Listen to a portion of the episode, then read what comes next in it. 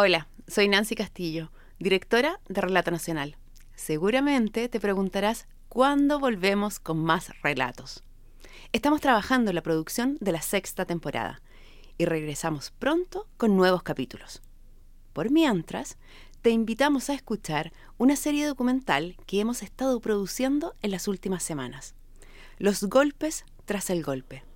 Es un proyecto que surgió a raíz de los 50 años de la dictadura en Chile donde había violaciones sistemáticas de derechos humanos y los medios de comunicación estaban bajo la vigilancia del régimen militar.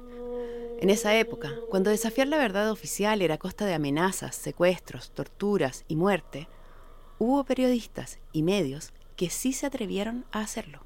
Escucha el rescate de la memoria de quienes vivieron esa época en los golpes tras el golpe, en Spotify, Apple Podcasts o en tu plataforma favorita de podcast. Recuerda, los golpes tras el golpe.